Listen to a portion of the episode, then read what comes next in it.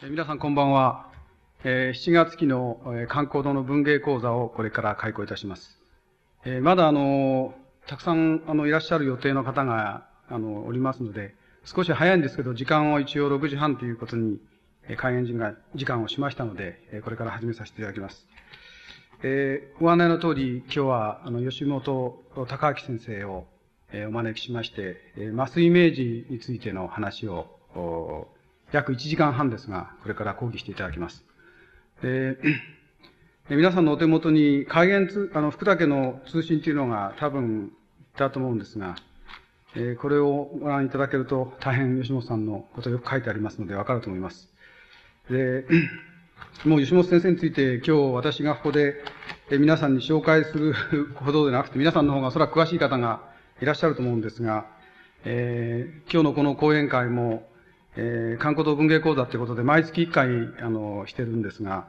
えー、今日の、この、吉本先生呼ぶのはですね、えー、福竹書店の開園の寺田博さんという編集長が、大変私も実行にしてるもんですから、えー、呼んでいただきまして、実現したわけです。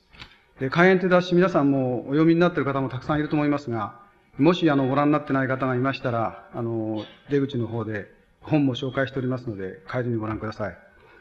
それでは、あの、これから吉本先生の講演に移りますが、えー、簡単に吉本先生の横顔というか、紹介をいたします。えー、大正13年生まれですね、東京に生まれまして、えー、え昭和19年東京工業大学電気科学科ですね、に入りまして、え昭和22年、え東京工業大学を卒業なわけですが、その間に、昭和21年ですが、22歳に先生がなった頃でしょうか、宮沢賢治論を書いております。その他、この頃ですね、先生は仏典と、えー、聖書をですね、非常にあの、深く読んだっていうふうに書かれております。それから昭和27年、えそれから28年ですが、え有名なあの、有名なって言い方おかしいんですが、固有時との対話、それから転移のための十0 1編ですね。これであの、詩壇に出たわけですが、この頃、大変あの、詩人の中でもユニークな詩を書いて、当時の詩壇はちょっとびっくりした異質な詩人というか、出たということで、大変強い記憶が残っております。それから昭和29年ですが、荒れ地の1954年ですね、これにあの、中江敏夫さんと鈴木記録さんと二人なんですが、あの、荒地の新人賞を受賞しております。えその後、まあ、この頃ですが、先生が、えー、現代評論の創刊号に、えー、マチュ論を書いてますね。えこれは、あの、まあ、ずっと先生の著作の中でも繰り返し出てくるモチーフだと思いますが、えー、大変問題作だと思います。えそれから昭和30年、えー、戦争責任の論争まあ、始まるわけですが、えー、その9月に武井照夫と共著で、えー、文学者の戦争責任、これをお書きになっています。それから昭和32年7月にですね、高村光太郎論。えー、これが、あの、大変、まあ、当時の戦争責任論の、まあ、唇を切るわけですが、高村光太郎の正確にはノートですが、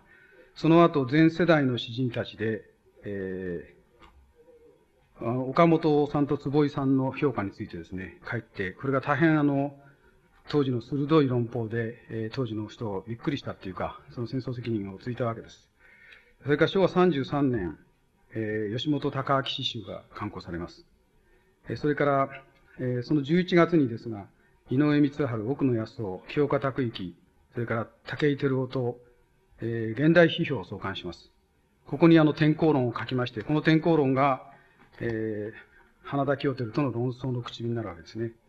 えー、それで34年の1月に吉本花田論争が開始されます。これはもうあまりにも有名ですので、皆さんお分かりだと思いますが、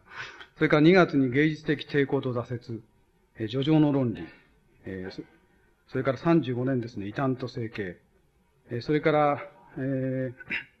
この35年に近代文学賞を受賞しています。これもやはり天候論の一つですが、アクシスの問題、それから天候ファシストの奇弁という二つの論文で、え近代文学賞を受賞しているわけです。その後36年に思考を創刊なされます。えそれから37年、犠牲の終焉、38年、丸山正夫論。えまあ、こういう矢継ぎ早に大変、あの、優れた論文を出してくるわけです。それから39年に、え6月ですが、思考の11月号の、えー、発行ですね。これで、あの、吉本さんが今度は単独編集というか、一人で、えー、なさるというか、そういうふうにあの36年、あ、9年ですね、失礼、39年に、えー、6月に単独編集してます。で、この頃、あの、えー、千曲書房で皆さんも記憶あると思いますが、現代日本思想体系というのが出ました。そこで日本のナショナリズム論を書きまして、これがあの当時論壇で大変騒がれた記憶を、えー、皆さん、あの、思い出すと思いますが、その後、模写と鏡ですね。それから40年になりますと、え吉本さんの最も大きな、えー、論文だと思いますが、言語にとって美とは何か、これを1、2を5月と10月に40、昭和40年ですが、刊行しています。これは当時、あの、詩人でこれだけの、なんていうか、言語論をかけた人は、まずいないんじゃないかと思います。今でも大変よく読まれてる、えー、本です。それから、昭和41年に高村光太郎の、えー、造法版を刊行してます。それから10月に自立の思想的拠点、それからカール・マルクスですね。それから43年になりますと、吉本、え高明全著作集、全15巻の刊行が開始されます。えこの頃、だいぶあの、著作集を多分お読みになった方がいると思います。それから12月になって、いよいよあの問題の、えー、共同幻想論ですね。これをお書きになります。えー、ちょっと時間がないから端折りますけれど、この後、46年に源実朝、それから9月に心的現象論除雪、えー、こういうふうに大変問題作を次々に書くわけですね。50年に書物の解体学、えー、それから51年は最後の診断、えー、それから、これはあの大変な名著だと思いますが、昭和53年に、え戦後史史論、えこれをお書きになって、詩談では大変あの大きな評価を受けた論文だと思います。それから54年、悲劇の解読。55年、世界認識の方法。言語という思想。それで、その次ですが、57年ですか、国語としての主題。今日もあのその会場の誘致に並んでると思いますが、これがあの1981年から82年にかけて、文芸辞表を修正したものですが、この文芸辞表で中上賢治、それから村上龍、古い吉吉さんですね、この人たちを取り上げて、え文学のその、なんていうんですか、解体現象みたいなものを、えー、大変、あの、鋭くついて、今までにない文芸辞表を展開したと思います。えその、57年の10月ですが、源氏物語、それから12月に反核異論、これも論議を大変読んだもんです。えー、多分、あちこちで先生論争をなさったと思いますが、それから昭和58年、えー、真の行動ですね。それから59年、えー、例のこの本なんですが、今日話をしていただくイメージ論ですね。えー、これを展開しまして、えー、これはあの、現代の表現の主役に、その、のし上がってきているテレビとかコマーシャルとかですね、そういう問題を、えー、よくまあこういう勉強になったらなと思うぐらい、あの、広範な現代の表出現象っていうんですか、そういうものを大変鋭く分析した本です。解読した本ですね。今日は多分この問題にあの触れてお話しいただくと思います。それから60年ですが、えー、追幻想、それから現代におけるサイト、えー、こういうふうに次々と、まあ、あの、時代のなんていうか曲がり角に、えー、大変先生鋭い、こう、論文を発表したり、また発言なさるわけですね。えー、こういう吉本さんっていうのは、やはりあの、評論家、詩人っていうふうな、あるいは哲学者というか、符をしていますけれど、やはり最も、こう、詩人の目っていうか、が光ってるんじゃないかと思います。やはり詩人の目が、そういう時代の曲がり角を敏感に捉えて、えー、発言なさるんだと思います。今日はこれからあの、1時間半、えー、マスイメージをめぐってという題でお話しいただきます。それからあの、先生質問を受けるそうですので、えー、たくさんの質問を受けられませんが、えー、2、3人、もし質問のご用意のある方は、えー、講演の後にですね、えー、ぜひ、あの、お聞きいただきたいと思います。それでは、吉本先生紹介します。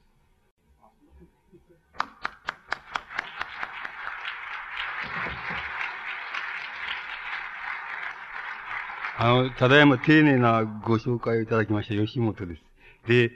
あの、今日はマスイメージをめぐってっていうことで、あの、できるだけその、マスイメージ論で展開した問題のその、要点がどこにあったのかっていうことを中心にしながらお話をしてみたいと思います。あの、この、僕の脱走はいつでもそうですけど、あの、マスイメージ論も、えっ、ー、と、大変、えっ、ー、と、どうでしょう、読者の人からは相当よく読まれたんじゃないかなと思うんですけども、あの、評判は大変悪くて、えー、手厳しい批評がいいいっぱい出てきたっていうことがあるわけです。その、手厳しい批評っていうのは、あの、どういうところに、から来てるかっていうところから、まあお話にその入っていきたいっていうふうに思います。このマスイメージ論っていうのは、あの、僕の批評の中でも、その、なんて言いますか、稀に見る、その、こう、多方面のことを、あの、主題として取り上げたものです。それで、もちろん文芸っていうのはもともとあの、僕なんかの専門ですから、文芸、文芸、つまり、現象って言いましょうか、あの、文芸作品ももちろん取り上げたんですし、もちろん、それから詩も取り上げましたけれども、それは当然として、この中で、あの、お劇画とか、あの、えっ、ー、と、CM とか、一般にその、カルチャーに対してサブカルチャーっていうふうに呼ばれている、そういう分野のもん、えっ、ー、と、こともあの、取り上げて、あの、現在のあの、文化現象の問題として、あの、まあ、まとめて、ええー、あの、論じて、え見たわけです。で、大体どう、その、批判のあれを見てみますと、大体その、うんと、いくつもあるわけですけども、まあ、一方の、えっ、ー、と、なんて言いますか、左翼的な人とかの、えっ、ー、と、非常に純文学っていうか、あの、知的な人って言いましょうか、あの、そういう人の方からは、要するに、えっ、ー、と、劇画とか CM とか、そういう、つまり、えー、もともと取り上げる必要もないようなことをどうして取り上げたのかっていうなのが、まあ、批判のその根本にあったと思います。つまり、あの、国国に出てきて国国に移り変わってしまうような、そういうものを取り上げても、あの、致し方がないじゃないかって、っていう、ことが、あの、非常に、えー、大きな、あの、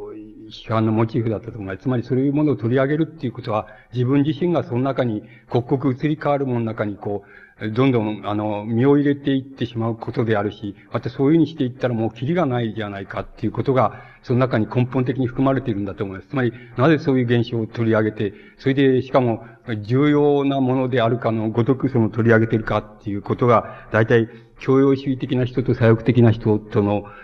両方から来たその批判の根本っていうのはそこにあったと思います。それから、もう一つ、その全く対照的に、サブカルチャーっての人、えっ、ー、と、人自体からの批判っていうのもあるわけです。その批判っていうのはもう全く今のと逆であって、あの、つまり、もともと大して、あの、なんて言いますか、知りもしないことの分野に、その、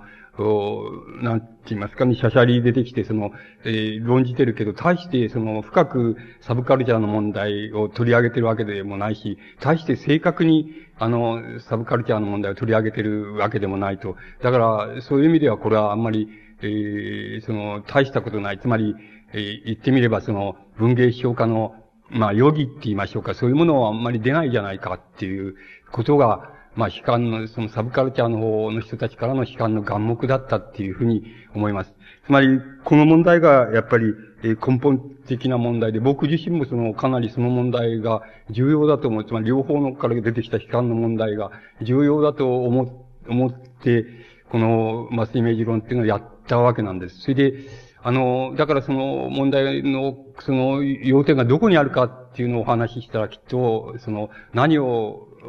あの、僕らが今、関心を持って、つまり文化現象として関心を持って、あの、眺めているか、何を分析しようとしているか、あるいは、それを通じて、あの、現在っていう、現在、今っていうことを、現在どういうことになってるのか、あるいはもっと言いますと、これからどういうことになるんだろうかっていうようなことに対して、できるだけ、はっきりしたそのイメージを持ちたいっていうようなモチーフがありまして、そしてこういう、あの、その問題をどういうとっかかりからその、やろうとしてきたかっていうことをお話しできれば、あの、いいんじゃないかっていうふうに思います。で、あの、今のところから、あの、入っていきますと、僕が思いますのに、その、えー、なんて言いますか、一般に文化ってカルチャーっていうふうに言われているもの、つまり、え知識教養文化っていうふうに言われているものは、あの、どういうふうに成り立、一般的に成り立っていくかって言いますと、それはあの、いわば、あの、一方に、無意識のうちにサブカルチャーって言いましょうか。つまり、大衆現象としてある文化現象みたいなものを、一方において、あの、無意識のうちに、その、こう、前提として、それに対してカルチャーっていうものは、あの、それとどれだけ違うのか、つまり、一般大衆現象としてあるような文化現象、文化に、と、どれだけカルチャーっていうのは違うのかっていうのは、そういう違いっていうものを絶えずあの、こう、なんて言いますかね、測ることによってって言いますか、その違いを測ることによってあの、文化っていう、一般に文化と言われているものは、この成り立ってきていると思うんです。で、ところであの、だんだんあの、皆さんがどっかで実感しておられると思うんですけれども、あの、だんだんその、カルチャーっていうものが、あの、サブカルチャーに対してある、あるいはその大衆現象ある、してある文化に対して、どれだけ自分た、自分自身があの、文化自身が違っているのか、あるいは、どれだけそれとは、あの、異なる問題を持っているのかっていうようなことを、あの、こう、際立たせているうちに、いつの間にかその、なんて言いますか、その際立たせ方っっていうのが、曖昧になってきたって言いましょうか、際立たせているうちに、だんだんそう、その、あまりその際立たせすぎたために、その、なんかその、際立った違いっていうのが、だんだんその、消されていったって言いましょうか、消されていって、どうもカルチャーっていうこととサブカルチャーっていうこととは、あんまり現在その、区別をつきがたくなってきているっていうようなことがあると思います。つまり、これはあの、皆さんの方もどっかで実感しておられるはずだと思うんですけども、僕らもその問題は、あの、かなり重要なんだっていうふうに、あの、こう考えたわけです。つまり、なぜ、あの、一般にサブカルチャー、つまり大衆現象としてあるような、その文化に対して、カルチャーっていうのは、どれだけその、才を、それと違いを持ってるかっていうことを、まあ、いわば、存立の、この根拠にしてきたカルチャーっていうものが、だんだんその、違いっていうものの根拠を失っていって、どっちが失ったのかわかりませんけれども、あの、失ってきて、あんまり違いがどうも、区別が明瞭じゃなくなっちゃったんじゃないか。つまり、才をつけようとすればつけようとするほど、才が消されていくっていうような現象が、どうも起こってきたっていうこと、これは一体どういうことなのかっていうようなことが、根本的な疑問としてありまして、で、僕らはやっぱりそこのところで、あの、文芸批評っていうものは、いわばカルチャーの、中にその、せ、詰まって成り立ってきたものですけれども、大体このカルチャーの中で文芸批評しているだけじゃこれはダメなんじゃないかっていう、つまり、それはダメなんじゃないかっていうような問題意識を持ってきたわけです。それで、まあ僕はそういう言葉をよく使ったんですけども、つまり、あの、つまり窓際のトットちゃんっていう、あの、大変よく、その人々に読まれた、つまり大衆現象としては大変読まれたあの、作品があるわけですけども、つまり、アドアのトットちゃんみたいな作品と、それから、あの、まあ、僕らはよくそれを論じてきたわけですけども、あの、資本論、マルクスの資本論みたいなものと、とにかく同じ言葉で、同じ言葉で、つまり程度を、片っぽの場合には、程度を下げるっていうんじゃなくて、同じ言葉で、あの、同じ言葉で論ずるっていうことが、とても重要なことなんじゃないか。つまりそれが、いわばカルチャーとサブカルチャーのその、違いっていうものがあまり明瞭でなくなった現在に対する、あの、批評っていうもののあり方として、それが極めて重要なことじゃないかっていうような問題意識がありまして、で、ほぼそういう観点で、その、マスイメージ論っていうのは、あの、僕は、あの、書いたつもりでおるわけです。そうすると、あの、つまり資本論を、まあ、ことさら取ってこなくてもいいんですけども、その、純文学の作品っていうもの、それじゃ、窓際のトットちゃんっていうような作品、あるいは僕が、まあ、水明治論の中で取り上げた、その、例えばその、劇画であるとか、その、あるいは CM であるとか、あの、一般に歌、歌謡って、歌詞が歌う、歌う、歌とか、歌の歌詞とか、そういうものとの違いっていうようなものは、じゃあどこにあるんだろうかっていうことが、あの、第一問題になります。それで、その、どこにあるんだろうかっていうな、言った場合に、程度の差異っていうもの、程度の違いっていうようなものは、今申し上げました通り、ほとんどないと思います。つまり、ないっていう現象が出てき、出てきているわけで、つまり、あの、窓際のソフトちゃんと、それから、まあ、ある純文学の作品を持ってきて、どっちがいいんだっていうふうに言った場合に、質的にその、こっちがいいっていうことを言うことが大変あの、現在難しくなっているっていうことがあの、一つあるわけなんです。で、だからそのことが非常に重要な問題だっていうのが、僕らの考え方の根本にありまして、それで、あの、そうすると、何がそれじゃあ、あの、つまりそんなに質的な違いをこう論じられなく、あの、取り上げられにくくなってきたと。それじゃあ何が違いなんだろうかっていうようなことを考えていった場合に、その、それじゃあ、あの、窓際のトッちゃんみたいなもの、あるいはその、劇画のようなもの、あるいはその、テレビの CM のようなものと、それから純文学の作品というものは、あの、まあ、基本、基本のところでどういう違い、つまり、あの、作られ方の違いがあるかっていうことを、あの、考えてみますと、あの、純文学の作品っていうようなものは、一般的に、あの、まあ、僕の言葉で言えばその自己表現、あるいは自己表出なんですけど、つまり、あの、皆さんのはきっと覚えがあると思うんですけども、あの、青春時代にまず何かものを書いてみようとか、あの、詩を書いてみようとか、あの、何か、あの、心に浮かんだものを書き留めてみようというふうに思ったときに、何が根本にあったか、初めにあったかって言いますと、それは、あの、自己意案です。あるいは自己表現です。つまり、あの、自分で書くことによって自分を、あの、慰安す、慰めるって言いましょうか。そういう言葉を使えば、自己慰安っていうことは、あの、いわゆる純文学っていうものの発生の、その一番初めにあるものなんです。つまり、あるいは、もっと高級な言葉を使っちゃえば、自己表現なんですけども、あるいは自己表出なんですけども、自己表現っていうようなもの、まず自分自身が何であるかっていうことを、あるいは自分の心の中にあるものは何であるかっていうことを表現したいっていう欲求から、あの、純文学の作品っていうようなものは、の形成は始まっていくっていうのが、あの、誰の場合でもそれ言えることなんです。ですから、根本的に言いますと、あの、純文学、あるいは文学芸術っていうのは何かって言ったらば、あの、それは自己表現、あるいは自己違反から始まるっていうことが非常に根本的なことなんです。で、自己違反が必要でなければ、文学芸術は必要でないって言っていくらに、あの、自己違反、あるいは自己表現っていうことは重要なことになってきます。ところが、あの、その、例えばテレビの CM とか、その劇画とか、あるいはその、まあ、窓際のトットちゃんでもそうかもしれませんですけども、あの、それはどういうモチーフで書かれるか、つまり、どういう動機から書かれるかって言いますと、一般的に、何々のためにっていうふうに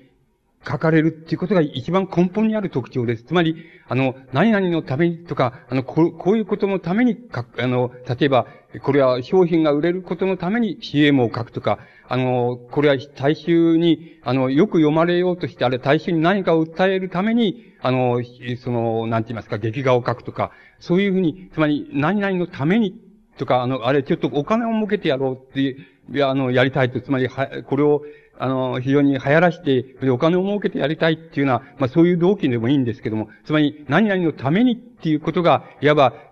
サブカルチャーって言いましょうか、一般的にその、サブカルチャーですけど、つまり、あの、CM であるとか、その劇画であるとか、そういう、あの、あるいは大衆的に、あの、ルーされている、その、なんて言いますか、あの、作品っていうようなものの同期にあるものです。つまり、表現の同期にあるものは、やっぱり、えー、こう、何のためにっていうのはそれぞれであり得ますけども、何々のためにっていう書くっていうことが、まあ、あの、非常に確かなことを、非常に確かな、こ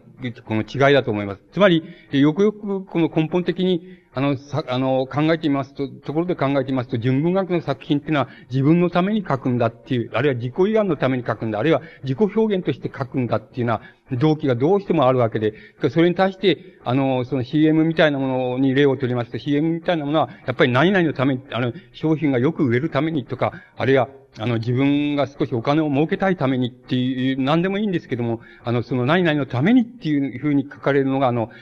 想像のその、いわば動機になるっていうふうに考えることができます。つまり根本まで遡れば、あの、どうしても、サブカルチャーとカルチャーとは、その質的に同じになっちゃったとか、レベルは一向に変わらなくなっちゃったっていうような言い方をしても、どうしても最後にその違いは残ります。つまり、根本的な違いは残ります。つまり、あの、純文学あるいは純芸術の作品っていうようなものは、やっぱり自己表現として書かれて、書かれた作品がもちろん誰かのためになったり、それはお金が儲かったりとか、その、あるいはその、え人々の役に立ってしまったりとか、いろんなことがありますけども、それは結果としてそういうことはありますけども、想像のモチーフと言いましょうか、動機っていうのはやっぱり自己依覧のために、あるいは自己表現のために、あるいは自分自身をよく知るためにっていうようなモチーフがあって、作品が、どっかにあって作品が書かれ、そして書かれた作品がもちろん人々に広く読まれることもありますし、人々のためになったりすることもあります。また、人々の害になったりすることもあります。それはいろいろありますけれども、何々のためにっていうのはあくまでも結果として出てくる、作品が結果として、その受け取る問題であるっていうことが言うことができます。それで、これは対してサブカルチャーの作品が、これは芸術的な、その域に迫ったその作品もあります。その劇画だって、あの、なかなか高度な劇画がありまして、それはやっぱり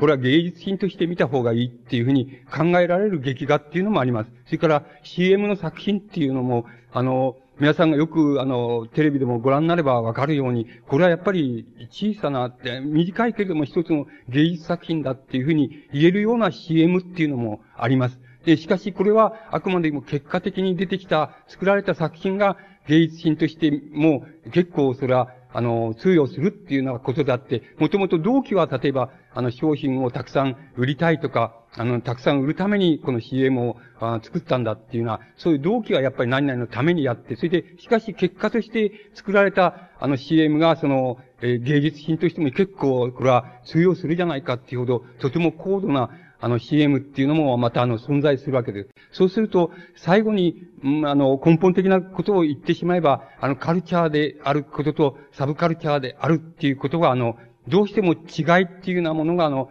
モチーフの違いって言いましょうか、表現のモチーフの違いっていうようなものがどうしても最後には残ります。そうすると、この違いっていうのまで、もし、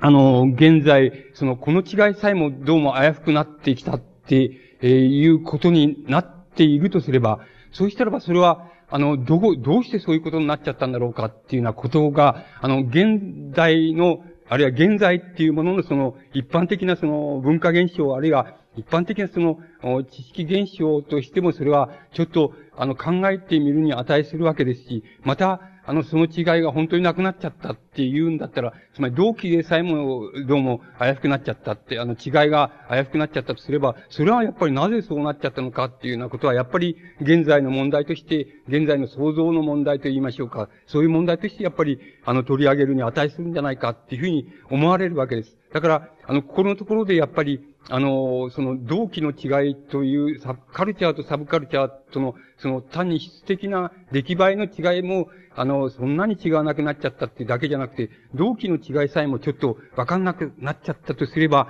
あの、どちらかに原因があって、その違いがなくなっちゃったはずはずだっていうふうに考えた方が、まあ結局はよろしいわけです。そうするとこれは、あの、カルチャーっていうものと考えられてきた。例えば、純文学とか純芸術っていうようなものが質的に低落しちゃった、つまり下落しちゃったから、下落してサブカルチャーと同じ質にな、に近くなっちゃったから、これはその質的な差異もなくなっちゃったっていうことなのか、あるいはそうじゃなくて逆に、まあ、あの、サブカルチャーっていうふうに言われたものの中で、結構その作家たちが、あるいは作者たちが、あるいは、もっと、今、具体的に言えば、CM の作者たちが、あるいは、あの、劇画を描く作者たちが、あの、結構その中に自己表現っていうようなものも込めて、それで CM を作るようになったから、やっぱりあの、カルチャーとの違いが、あるいは純文学、純芸術との違いが、こう、あんまりわかんなくなっちゃったのか、どちらかじゃないかっていうふうに、あの、考えた方がよろしいっていうふうに、えー、結局なります。で、僕があの、麻酔イメージ論であの根本的にあの考えましたのは、今の後者の後者の問題が一番大きな問題じゃないか。つまり、あの、サブカルチャーの、あの、作家が、あの、つまり、言ってみれば CM の作家、あるいは劇画の作家、何でもいいわけですけども、サブカルチャーの作家の、作家があの、つまり本来的に何々のために、つまり商品が売れるためにっていうような動機で始まった、あの、表現なんですけれども、その表現の中に、やっぱり自己を表現するって言いますか、自己表現をするって、あるいは自己表現を込めるっていうようなことが必然的に問題になってきた、つまりそれらの人にとって重要な問題になってきたっていうことが、いわばサブカルチャーを、あの、質的にあの、カルチャーに近づけていった根本的な問題なんじゃないかっていうのが、あの、言ってみれば僕があの、イ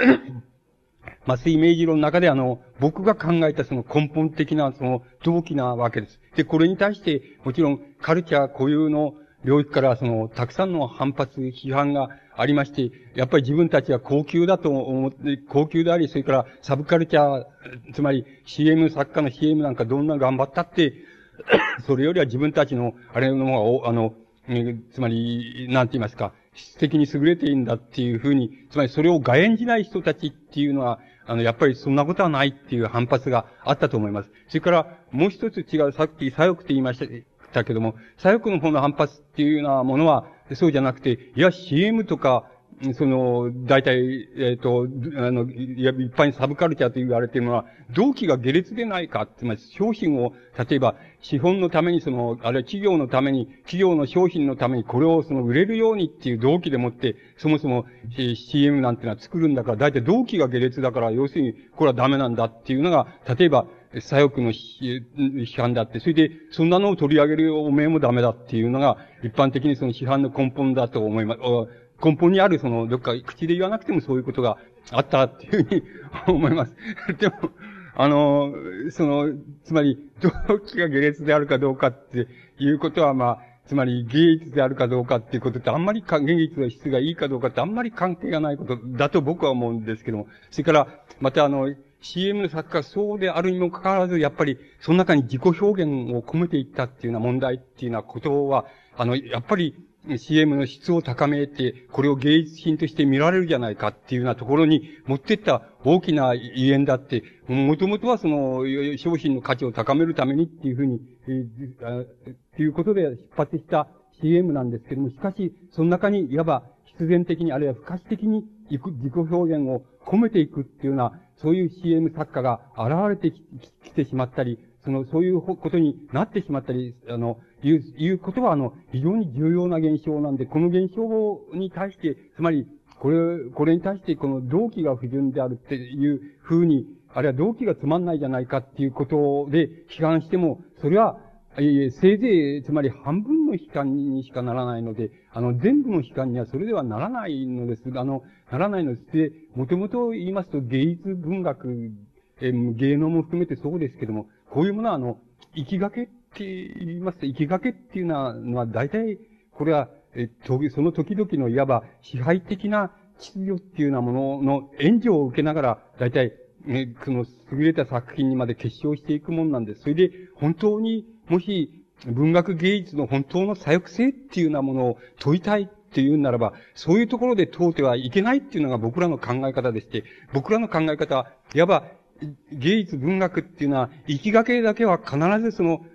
つまり今が、資本主義がその今の社会秩序の主なるメインなカーレントだとすれば、その資本主義は必ず芸術文学を生きがけだけは助けるっていうのが僕らの考え方です。しかし、あの、多分、芸術文学っていうのも、のには、必ずあの、帰り道っていうのがあって、で、その帰り道では多分、あの、資本主義はその芸術文学を助けないだろうっていうのが、のが僕らの考え方です。ですから、あの、本当の左翼性っていうようなものが問われるっていうのは、どこで問われるかって言いますと、その、買い分けっていうようなところで問われるのだって、行きがけで問うてはいけないっていうようなのが僕らの根本的な考え方で、僕らもやっぱり自分を左翼と思っていますけども、あの自分の左翼と、そのいわゆる左翼っていうのとどこが違うかっていうと、そこが違うわけなんです。だから、そこで、いわば根本的な分かれ道っていうのが、まず出てきちゃうっていうことがあるわけなんです。で、まあ、それは余計なことなんですけど、今、そうすると、今、例えば、せっかく CM のことを、あれしてきましたから、あの、CM の、のことで、その今の問題を突き詰めて、もう少し突き詰めていきたいっていうふうに、あの、言ってみたいと思います。そうすると、あの、CM の作家っっていうようなものの、CM っていうようなものの特徴は何かって言ったら、その、第一にその、なんて言いますか、必ず、つまり、あの、なんて言いますか、もう刻々に変化する、なんか、いわばその、条、条件って言いましょうか。商品の条件とか、社会条件っていうようなものの中で、刻々にあの、表現をその変化、表現を変化させざるを得ないし、また変化していくっていうようなものが、あの、サブカ、一般的にサブカルチャーの、そして、今の例で言えば、その CM な CM っていうようなものの非常に大きな特徴だと思います。この特徴は、いわばサブカルチャー全体に言えることで、サブカルチャーの特徴ってのは何かって言いますと、先ほど言いました、動機としては何々のためにですけども、現象としていますと、これは一刻もその、とどまることを知らず、常にいつでもその、より新しいもの、あるいはその、新しいものが生み出されると、また次に、またより新しいものっていうようなものを、刻々のいわば、あの、表面上の社社会現象の条件に従って、あるいは商品の現象の条件に従って、刻々に表現をこう変えていかざるを得ない、また変わっていかざるを得ない。例えば、それは個々の作家についてもそうですし、また、あの、CM の流れ自体としてもそうなんですけども、刻々に自分の表現を変えていかざるを得ないって、ある、あの、CM が出てきたら、それよりももっと新しいその新しい CM を生み出さざるを得ない。ちょっとまた新しい CM が出てきたら、また次の新しい CM を生み出さざるを得ない。つまり CM の作家っていうようなものを考えていきますと、絶えずその、いわば何々のためにっていう動機に促されながら、しかもその絶えず新しいもの、新しいものっていうようなものを目指して刻々にあの自分を変化させていかざるを得ないっていうようなことがあの、これの特徴だと思います。そして、例えば、これの特徴あの、これは一般的にサブカルチャーっていうようなものの非常に大きな特徴だと思います。つまり、一刻も、つまり、えー、永遠、えー、つまり文学芸術は永遠の問題だなんていうことは言っていられないのだって、つまりもう、じゃもう刻々に自分を変えていかなければいけないっていうのは、そういう表現の場所にあるっていうのが一般的にサブカルチャーの問題の根本にある、あの、問題だと思います。つまり、そこでもって刻々に自分を変えていくわけです。で、そこのところで、どういう現象が、例えば、現在出てきてるかっていうふうに、あの、考えますと、そういうふうに、刻々に、あの、つまり商品の変貌に従って、また社会現象の変貌に従って、自分の表現を刻々に変えていくっていうのは、そういう中で、あの、先ほど言いました、それにも関わらず、その中で自己表現っていうようなものの問題が、あの、出てきちゃってる。だから、個々の CM 作家の個性っていうようなものを捉えることがある程度できるようになって、つまりこれは誰が作ったんだなっていうようなことが、よくよく注意してみますと、あの、名指しができるっていうようなところまで CM っていうようなものが、あの、言っているっていうことがあります。だから、つまりそれはどういうことかって言いますと、自己表現の問題が、その中であの、その中に必然的に含まれてしまっているっていうようなことが大きな問題だと思います。で、そうしますと、あの、そもそもその、なんて言いますか、そこでどういうことが起こってきますかっていうと、なんて言いますか、そもそも CM っていうようなものは、あの、企業家が作ったその商品のイメージを高めるためとか、それをより多く売れるためにっていうふうに作られるはずなんですけども、作られた CM っていうようなものが必ずしもその、なんて言いますか、商品のイメージを高めるように作られているか、あるいは作られているものがよく、受けているかどうかっていうことはあの、非常に疑問なも、疑問が生じてくる。つまり、そこには分裂が生じてきてるっていうようなことが非常に大きな問題だっていうふうに思います。つまり、あの、CM ですから商品が売れな、売れなければならないし、企業家にとっても売れてもらわなくちゃ CM をしてもらった価値がないわけで、ですから CM は必ずその商品のイメージを高め、そして商品がより多く売れるものでなくてはならないはずなんですけども、作られた商品は必ずしも必ずしも商品のイメージを高めるために作られたものが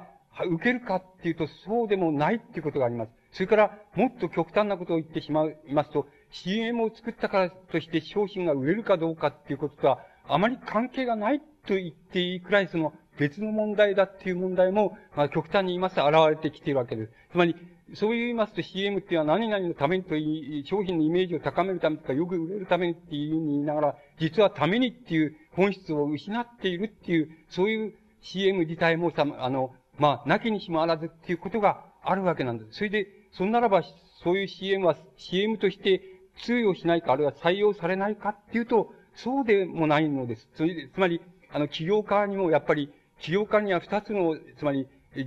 あれがあると思います。つまり弱点って言いますか、欠点と言いますか、その、プライドと言ってもいいわけですけども、があると思います。それは、一つは、いや、必ずしも、自分の、自分のところの商品に、その、露骨に奉仕してくれなくたって、あの、くれなくたって、その、俺、つまり、イメージが高められるってことがあるわけです。つまり、むしろその、そういう、別に高めてくれないんだけども、しかし、そういうイメージでさえ、そういう CM でさえ自分のあるところは、採用してるんだよっていうことで、いわば、貫禄を見せることによって、ああ、あの企業はいい企業だとか、あの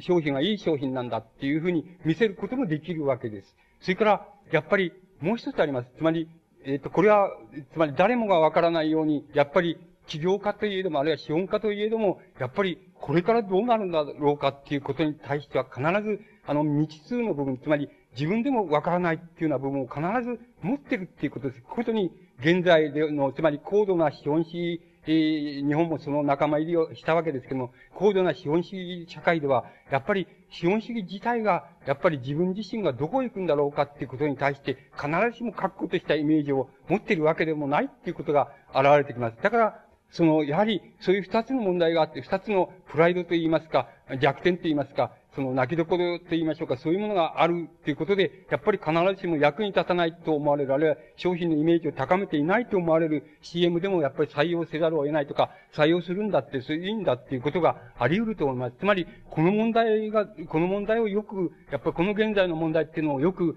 あれしていかないと、要するに、なんて言いますかね、企業、企業の、なんてか、この、なんて、そういうふうに、例えば僕割に好きな、あの CM 作家って糸井さんって人いるんですけどね、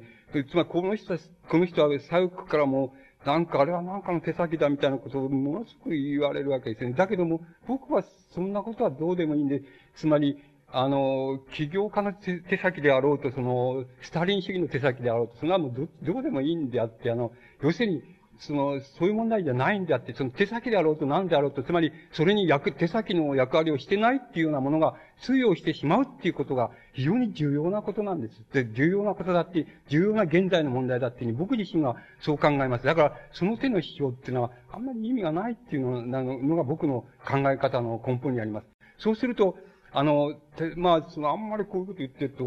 あこの、あれでしょうから、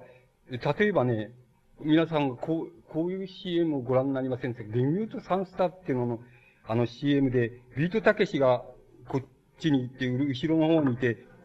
ラッシャー板前っていうのがあって、こういて、これで、これが今までの、えっ、ー、と、歯磨きで、これはギートサンスターの歯磨きで、どっちを取りますかっていうと、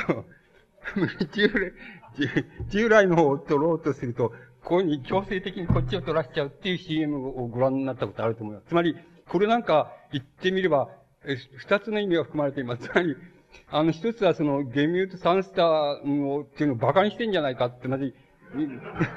つまりその、その企業を馬鹿にしている CM じゃないかっていうなことが一つあります。つまり、あの、強制的にこういうふうに手をこっちに持たしちゃうわけですから、ような CM ですと、それ見てると面白くてしょうがないわけです。見る方では面白いわけです。だけども、本当はこれはこのデミューンスターっていう歯磨きのそのイメージを高めているかどうかっていうことは大変疑問なわけで、あの、もしかすると、低めているのかもしれないので、つまり、あの、従来の方を取ろうとするという動作が一応あるわけですから、それ、それを強制的にこっちにこう持たしちゃうわけですから、これでもってゲミューサンスターの、その、なんて言いますか、CM になってるっていうふうに考えると、これは非常に面白いことになります。重い、白い問題を含んでいることになります。なぜならば、その、いわばこっちを取ろうとするの、強制的にこっちを取らしているっていうんだから、あんまり商品のイメージを高めて、一通りの意味で受け取れば商品のイメージを高めていないわけです。しかし、あの、もう一つ裏返すと、そういうことによって、つまり、それは何か、ます、これは一種の、なんて言いますか、皆さんがこの CM を見られると、あの、非常に短い30秒とか 1, 1, 1分足らずですけども、1分足らずのうちに、あの、成立している、その、悲劇だっていうふうに理解することもできるわけです。そういう見方っていうのがかなできるわけです。で、できると思います。必ずできると思います。だから、それを見てて、あの、見ながらゲラゲラ笑うとか、あの、つい笑っちゃうっていうようなことがあるわけです。それは、なぜかって言いますと、この CM 作家の自己表現っていうようなものがあるからです。それから、もしかすると、企業に対するイロニーと言いますか、つまり、企業に対する批判があるのかもしれません。これはよくわかりません。これは、本人に聞いてみないとわかんないことですけども、一通りの意味で言えばそういうものがあると考えていいわけで、なぜならば、こっちの方を取ろうとする人を無理やりこっち取らしちゃうっていう風に作っているわけですから、これは本当は、この企業に、歯磨きの企業に、この批判を持っている作家かもしれないわけです。ところが、もしかするとそうじゃなくて、批判を持ってるように作りながら、それはやっぱり、この企業の、なんか、ゲミュートサンスターっていう歯磨きについ注目させちゃうっていう意味の効果をちゃんと見計らってやってるのかもしれません。そこは大変複雑であって、それはあの、見る方の人がそれを読み取るとか、自分なりの、なんて言いますか、こう、考え方を膨らませる以外にないわけですけども、しかし、それはやっぱり今のあの CM が必ずしも、そのなんかそういう商品のイメージを、えー、高めるための CM では必ずしもないっていうふうに現在なってきて、そういうような CM が、まずいい方の CM に、あの、出てくるのは大抵そういう要素をどっかに含んでいるっていうことがあるっていうことが、その現在っていうことを考える場に非常に重要なことのように、僕には思われます。で、あの、この手の、あの、CM っていうのは、あの、いくつも開け、あの、あげることができるわけです。例えば、えっ、と、これも皆さんが割によくご覧になってんじゃないかと思いますけど、あの、ペプシコーラかなんかの CM で、こう、ペプシコーラがあって、学生どもが後ろにいっぱいいて、それで、こう座って、な、なんか、要するに、く、要するに、ど、どういうあれがいいんだって、こういう取ったら、それは、その、ペプシコーラのあれだったっていうような CM があって、みんな、おかしって後ろの方でゲラゲラゲラゲラ、あの、学生たちが笑うっていう CM があると、その笑いっていうのはもう、その時の笑い方っていうのはものすごくいい、いいわけ、いいわけですってのは、それはちょっとやっぱりドラマだっていうふうに思うんですけども、それは、なんか、なんだわざ、わざとらしいじゃないかって、わざとらしい、え、ペプシだって言って、わざとらしいじゃないかっていうことを意識した笑いを、後ろの方でゲラゲラその、大勢のその学生どもが笑うわけです。そうすると、あの、そうするとそれも非常に微妙なわけでして、これ、あの、これでもってあの、ペプシ、ペプシコーラが、つまり、商業、商業的に、その他の、つまりコーラで、コカ・コーラな、コカ・コーラに比べて、こっちのがいいっていうことで、横手にその、なんかこれでやってるじゃないのっていうのに、こういうのやらしてんじゃないのっていうことを、後ろの方でわざと、と言いますか、後ろの方でそれをゲラゲラを荒らせるっていうこと、それ全体を含めてそれが CM になってるっていうことは、かなりこれは複雑な手続きを取ってることを意味しています。つまり、この作家、誰かわかりませんですけども、この CM の作家っていうのはやはりそんなに単調じゃないっていうこと、つまりえ現在のその、えなんて言いますか、体制に対しても、企業に対しても、企業の商品に対しても、そんなに単調に手先になってるわけでもないし、その、また、そんなに単調に、アンチ、なんて言いますか、アンチ企業だとか、反体制だと言ってるわけでもないわけです。つまり、かなり複雑に、これは、かなり複雑に企業の手先になっているように見せながら、そうでないっていうふうなものを作っているように見せながら、またそうなってるとか、まあとにかくこれはかなり複雑な操作をそこにしてるっていうことがわかります。しかし皆さんが、あの、たくさんあるその CM の中で、やっぱり印象に残る CM っていうのを、よくよくやっぱりご覧になってみれば、ご覧になって自分で分析してご覧になればわかるけれども、あの、必ずと言っていいほど、あの、その手の、つまり割に、そんなに単調じゃない、あの CM が、あの、要するに、いい方の CM だっていうふうになってるっていうことが、あの、わかります。つまり、あの CM っていうもの本来は、そのよく、ある商品に対する、あの、はよく売れるようにするための宣伝っていうことですから、それに対してかなり複雑ないわば、あの、想像意識と言いましょうか、創作意識と言いましょうか、そういうものを持ちながら、やっぱり現在のその CM 作家の非常に、あの、優秀な CM 作家っていうのは一応にそういうふうに、その、そういうようなところで、この CM を作ってるっていうことがわかります。このペプシのあの CM を、それからこの、えー、このビートたけしのその、キム・サンツターのその、あの、CM も、これも、よくよくご覧になれば、これは一種の30秒ぐらいでやる、その、なん、あの、作ったその、作られたその演劇、あるいはドラマとして見たら、かなり、かなりよくできたドラマだっていうふうに見ることができると思います。それは、どなたがご覧になってもそういうふうに見れると思います。つまり、CM っていうようなもの、つまり一般的にサブカルチャーっていうようなものの質って言いましょうか、問題っていうものが決してその無視したり、それを、あの、低俗なものだっていうふうに考えたりしてはいけない、そういう問題が現在出てきているっていうことの、まあ、それは一つの現れでありますけれども、そういうことが一つ大きな問題として、あの、出てきていると思います。つまり、その、このことは一般的に考慮するに、つまり、か、皆さんが考えるに値することじゃないか、あるいは皆さんの、なんて言いますか、職場、あるいはその、24時間の、いわば日常生活の中のどっかでは必ずこういう問題に当面しているし、また必ずこの、こういう問題を違う質のところで、やっぱり、あの、ぶつかっているっていうことが僕はあり得てるんじゃないかっていうふうに思います。もし、あの、批評っていうようなものが、あの、批評っていうようなものが作品の、つまり、なんて言いますか、その本質を言い当てたいっていうようなことであったらば、それはやはりどうしてもこういう問題について、その突っかかっていかざるを得ないって言いますか、ここだわっていかざるを得ないっていうような問題が、あの、どうしても僕はあるっていうふうに考えます。つまり、こういうものを、これは、いわば、ぶ、あの、純文学でもないし、純芸術でもないっていうことで、これを、あの、うなん、排除しておいたら、それで、なんか、指標っていうような概念が成り立つかどうかっていうようなことは、あの、すこぶる疑問なんだって、まあ僕はその疑問とするわけで、あの、疑問とするわけで、だから一般的に文芸しよとして現在なされているものっていうのは、大体、あの、なんて言いますか、これは学校の先生の片手間って言いますか、あの、学校の先生のアルバイトか、それじゃなければ、なんて言いますか、要するに、それこそ、あの、こう、コードを装った CM、つまり CM 作家か、どちらかでしか、あの、文芸、純文学の批評家っていうのは、そのどちらかに分類することができます。つまり、あの、CM にとか、つまりサブカルチャーを取り上げないけれども、それはいわば分断の CM、CM 評価だっていうふうに言うより仕方がないものか、それじゃなければ学校の先生、まあ、かなり頭のいい学校の先生の、なんて言いますか、アルバイト仕事って言いましょうか。それが現在の文芸批評っていうようなものの一般的な潮流でありますけど、僕はあんまりその両方とも認めないのであって、あの、本当の文芸批評っていう、あるいは本当の批評っていうような概念は、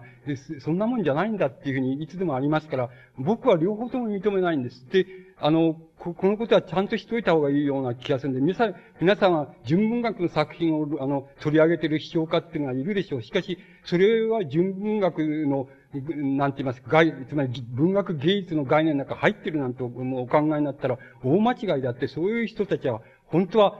やっぱり CM 作家なんですよ。つまり、純文学の CM 作家なんですよ。つまり、CM 批評家なんですよ。だから、それはまるで違うことなんですよ。つまり、本当の批評っていうようなものが、概念が、現在どこで成り立つかっていうのは誰にもわからないことですけども、しかし、どこで成り立つかっていうことに対して、模索することを、その、怠ることはできないのです。つまり、それが、批評家っていうもののその運命であって、それは、どちらの方もそれを、そういう、つまり問題意識すらないっていうようなものが、現在のその文芸批評な文芸批評の一般的なその潮流です。つまり、このことはやっぱり、はっきり、皆さんの方からそう見えないかもしれないけど、それは、あの、距離感が違うから見えないので、僕らの距離から見ると、それは非常によくわか、わかってしまっている問題です。だから、そのことはやっぱり、よくよくその距離感を、この、なんて言いますか、取り直してご覧になるっていうことは、僕はお勧めしたいような気がします。だから、そこの問題っていうのは、誰もそれをよく解けているわけではないですけども、そこに問題があるんだっていうこと自体は、やっぱり批評の問題として、大きな問題としてあるっていうふうに、僕自身はあの考えております。だから、あの、そこのところで、そういう問題がその、例えば CM を今、あの、例にとったわけですけども、サブカルチャーの問題の中で、そう、そういう問題が今現在出てきちゃって、これはどうしても、あの、批評っていうようなものが、あの、どうしても取り上げざるを得ないし、またそれを自分の問題の中に食い込んでこざるを得ないっていうようなことの問題を、あの、現在その受け取っているっていうことが、あの、あるわけです。それはとても大きな、あの、問題だと思います。しかしながら、この、先ほど見ました通り、このところでサブカルチャーのこうら辺のところで、何かを、このあれしていますと、目まぐるしく、とにかく自分自身を変えていかない、ければいけないとか、目まぐるしくパターンを変えていかなければならないって、言ってみればそのパターンっていうようなものの新しさを求めて、次々と自分の表現を変えていかなくちゃならないんで、ここに、あの、永遠の問題があるとか、ここに、えー、芸術の本質的な問題が、こう、普及の問題があるみたいな風に、もし考える、あの、こう、なんて言いますか、芸術感が、その、存在しうるとすれば、そういう芸術感からは、これはどう、どうす、どういうふうに考えてもこれを、あの、何か捉えることはできないだろうっていうふうに思います。また、そういう考え方からは、これはどういうふうに重要だ、重要だって言ったって重要だと思えないでしょうし、それは致し方がないことです。でも、僕はあの、芸術文学の永遠性っていうようなものは必ず、その時代性っていうことと、時代との渡り合いって言いましょうか。時代を受け入れるか拒否するか、あるいは半分拒否するか、拒否したふりをして、あの、受け入れるか、あるいは受け入れたふりして拒否するかっていうことは、それぞれかなり複雑な問題ですけども、そういうことなしに芸術が永遠性を獲得するっていうことは、まずまず僕はありえないっていうふうに、僕自身はそういうふうに考えていますから、僕はそういう観点から言っても、永遠っていうものを目指したいならば、やっぱりこういうあの、こういう、その、目まぐるしく移り変わってしまうものの中に、不行きな問題、あるいは本質的な問題を見つけ出すっていうような、掴み出すっていうようなことは、大変刺激的でもありますし、また重要な問題であるような、あの、感じがします。すから、あの、そこからこう、普遍していきますけれども、あの、僕がそのマスイメージ論っていうことの中で、どうしてもこれ文学、純文学も、あのサブカルチャーも、あるいはカルチャーもサブカルチャーも両方を貫徹している問題が、もし、ま、もう一つ、まだいくつかあるっていうふうに考えたわけです。で、まあ、それを申し上げてみますと、もう一つ重要だなと思いましたのは、あの、なんて言いますか、一種の解体、解体現象って言いましょうか。あの、創作意識の一種の解体現象っていうようなことが、非常に重要だなっていうふうに考えたわけです。例えばこれは、僕はあの、マスイメージ論の中では、大江健三郎さんの作品と、まあ、あの、椎名誠の作品と、まあ、同じように、同じレベルで同じように論じたわけですけども、そこで、そこで、両者にある解体性っていうようなものを、あのまあ、論じたわけですけども、その解体性っていうのはどこで論じたかって言いますと、いわば、あの非常にわかりやすいところで論じました。つまり、えっ、ー、と、なんて言いますか、大江さんの作品を見ても、あの、まあ、何でもいいです。あの、雨の気を聞く女たちを見ても、あの、えー、なん、あの、えっ、ー、と、新しい人を目覚めでもそうですけども、その中で、あの、なんて言いますか、作者と、作者と思われる人が、あの、作品の中に登場してしまうっていうこと。つまり、作品っていうのは、あの、作者が、えっ、ー、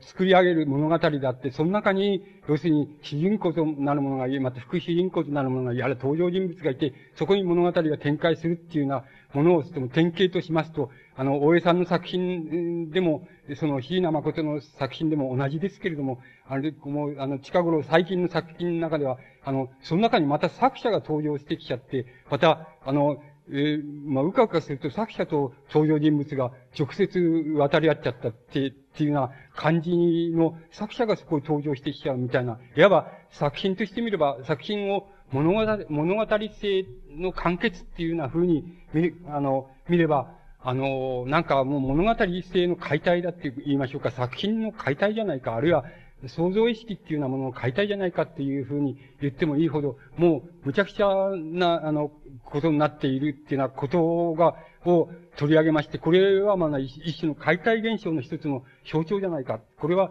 椎名さんの作品の中でもそうですけども、あの、なんて言いますか、もう作者とおぼしき人が主人公を飛び越して、なんか作中人物と渡り合ってしまったり、また、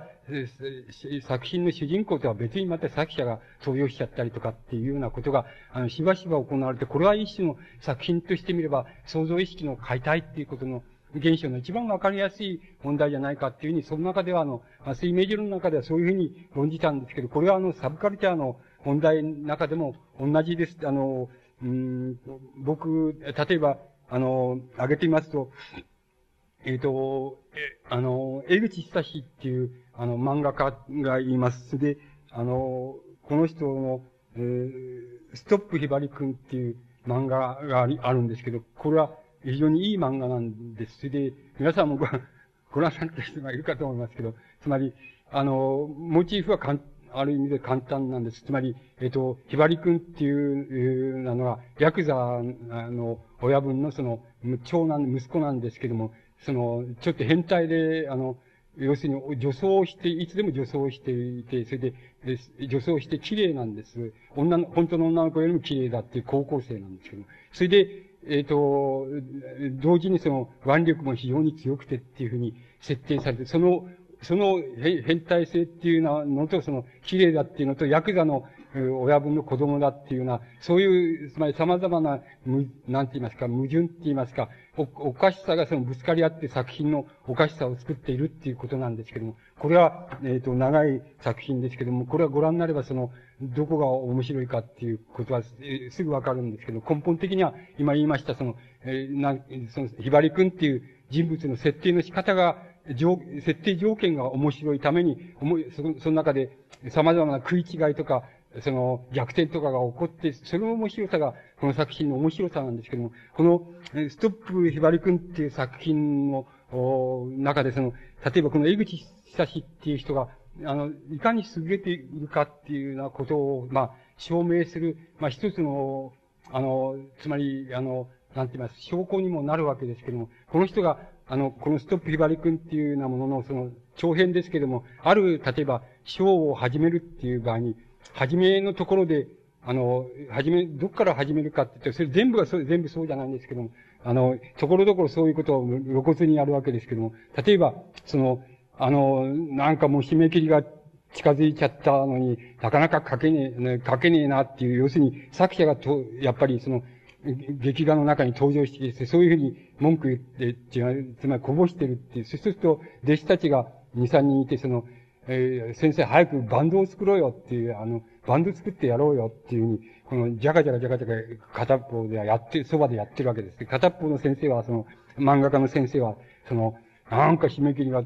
近づいたのに、ちっとも、もう、ちっともまとまりがつかねえって、この、もう、ほとんど嫌になっちゃったっていうふうに言って、そして片っぽではもう、うん、あの、また、また始まった先生の、また愚痴が始まったとか言いながら、じゃかじゃかこう楽器をこうやって早くバンド作ろうよ、バンド作ろうよってこういうふうにやってるっていうようなところから始まって、あの始まっちゃって、それで、あの、本題に入っていくっていうような、本題、このストップ・ザ・ひばり君っていう本題に入っていくっていうような描き方を、ましているわけです。つまり、言ってみれば、あの、やっぱり、この劇画の中に、あの、作者自身が登場してきちゃうし、作者の周りに弟子どもがその、うん、登場してきて、それで、ある意味でその、まあ、いわば、本音のところがガチャガチャ、その、裏の方にある本音のところが全部、そこで、あの、自分でもって自己暴露しちゃって、それで自己暴露して、あ、しょうがねえなという、しょうがねえな、書かなくちゃしょうがねえなって言いながら、だんだん、